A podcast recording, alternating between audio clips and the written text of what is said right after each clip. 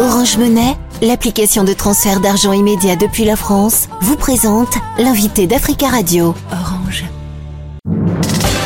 L'invité Africa Radio avec Nadir Djenad. Guillaume Ancel, bonjour. Bonjour. Vous êtes un ancien officier et écrivain français, auteur du blog Ne pas subir. Votre dernier article s'intitule Ukraine, la bataille du triangle, porte de la digue russe. Guillaume Ancel, le président ukrainien Volodymyr Zelensky était à Grenade, dans le sud de l'Espagne, pour un sommet réunissant près de 50 dirigeants européens. Il a dit espérer des accords sur le renforcement de sa défense aérienne. Après plus d'un an de guerre en Ukraine, est-ce qu'il y a un risque de délitement de l'aide et du soutien occidental à l'Ukraine, selon vous? Oui, il y a un risque pour deux raisons. La première, c'est que on sait que nos sociétés sont habituées à une information euh, très rapide. Or, euh, aujourd'hui, la guerre en Ukraine est lente en termes de progression, même si, à mon avis, les Ukrainiens arrivent à avancer à peu près tous les jours, mais, de petites distances. Et l'autre chose, c'est que aux États-Unis, le début de la campagne électorale présidentielle fait que le débat est complètement troublé et qu'il pourrait même remettre en cause l'aide aux Ukrainiens. Hmm. Est-ce que selon vous, les États-Unis soutiennent encore Volodymyr Zelensky Ou est-ce qu'il y a débat actuellement euh, aux États-Unis? Alors, il y a un débat aux États-Unis. Le président Joe Biden soutient manifestement euh, euh, l'Ukraine. Et la question est de savoir si son successeur, dans le cadre des futures présidentielles, le ferait. À mon avis, aujourd'hui, il y a une large euh, majorité entre démocrates et la partie des républicains qui serait pour. Ce qui trouble le jeu, c'est euh, l'attitude de la faction la plus extrémiste des républicains, les une forme d'extrême droite, qui sont en gros les partisans de Donald Trump et qui sont prêts à toutes les outrances, y compris de dire euh, on, devrait abandonner le soutien à l'Ukraine et comme ça la guerre se terminerait demain, même si c'est Poutine qui la gagnerait. Donc hmm c'est peu crédible, mais ça perturbe totalement le jeu politique aux États-Unis. Quelle est la situation sur le terrain militaire? Le président ukrainien a reconnu il y a quelques semaines que la Russie, forte de sa supériorité aérienne, était en train de stopper la contre-offensive ukrainienne. Qu'en pensez-vous? Je pense que le président Zelensky est un excellent communicant, mais que ce qu'il raconte est assez éloigné de la réalité. En fait, l'aviation russe est peu utilisable directement sur le front pour une raison simple, c'est que le front est saturé de défense euh, antiaérienne et notamment de missiles portables. Donc les avions russes ne s'approchent pas en réalité du front. Ce qui stoppe l'offensive ukrainienne euh, aujourd'hui, c'est le fait que les Russes ont pris le temps pendant des mois de construire une digue qui fait à peu près 30 km de profondeur et que c'est ça que les Ukrainiens euh, ont entamé. Aujourd'hui, ils sont exactement au milieu de cette digue. Et le milieu de cette digue est d'autant mieux défendu que les Russes savent que si les Ukrainiens la dépassent, il est probable que la troisième et dernière ligne de cette digue soit beaucoup moins puissante que la deuxième sur laquelle ils sont. C'est cette bataille du triangle entre Robotiné, Verbové et mmh. Novo-Prokopivka. Euh, la journée euh, d'hier a été euh, sanglante et meurtrière. 51 personnes ont été tuées euh, hier par une frappe russe à Groza, un petit village de l'est de l'Ukraine, en marge des funérailles d'un soldat ukrainien. Est-ce que vous pensez que l'Ukraine peut gagner cette guerre?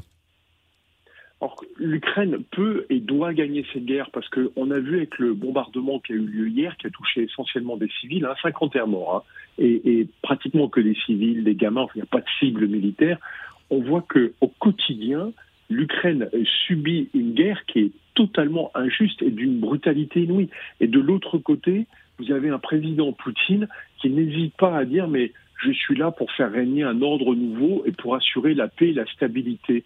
Mais c'est absolument inouï. Et pendant ce temps, ses troupes sont en train de massacrer les Ukrainiens. Si c'est ça sa notion d'ordre et de stabilité, il vaut mieux que l'Ukraine gagne, parce que sinon l'Europe tout entière sera en guerre demain. Hum. Guillaume Ancel, non loin du terrain de guerre ukrainien dans le Caucase, l'Azerbaïdjan a confirmé euh, hier, 5 euh, euh, octobre, avoir arrêté un ex-président de la République autoproclamée du Haut-Karabakh, enclave où elle vient d'emporter une victoire éclair contre les séparatistes arméniens. Est-ce que l'Arménie est une victime collatérale de la guerre en Ukraine? Oui, oui et non. Alors ce qui est assez étonnant, c'est que si ce coup de force a pu avoir lieu, c'est parce que les Russes qui étaient censés assurer la sécurité justement du Haut-Karabakh dans le cadre d'un accord qui avait été passé après la dernière guerre qui a ensanglanté cette région. Euh, les Russes sont tellement faibles aujourd'hui qu'ils ne sont même pas intervenus et on pense qu'ils n'ont même pas eu les moyens d'intervenir. Donc euh, l'Azerbaïdjan avait commencé un blocus en fait du Haut-Karabakh en décembre.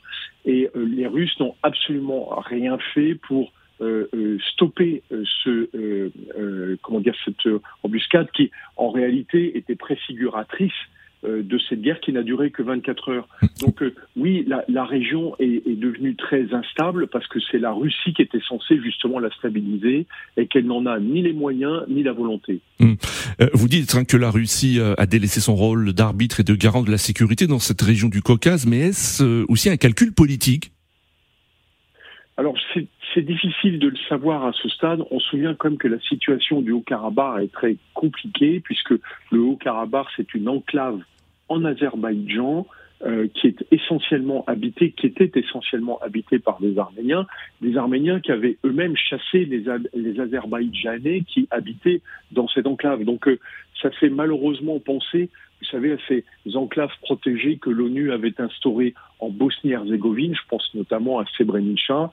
Euh, ce qu'on espère, c'est que les Azerbaïdjanais n'ont pas massacré euh, d'Arméniens, de, mais on n'en a pas encore l'assurance puisqu'il y avait très très peu d'observateurs de ce qui se passe réellement euh, là-bas.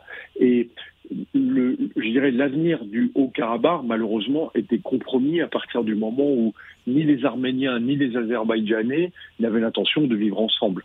Alors la ministre française des Affaires étrangères, Catherine Colonna, a évoqué, je cite, une euh, épuration ethnique. Euh, cependant, on a l'impression qu'il n'y a pas de, de, de, réelle condamnation ou de volonté de, de condamner l'Azerbaïdjan de la part de l'Union européenne. Comment euh, l'expliquez-vous?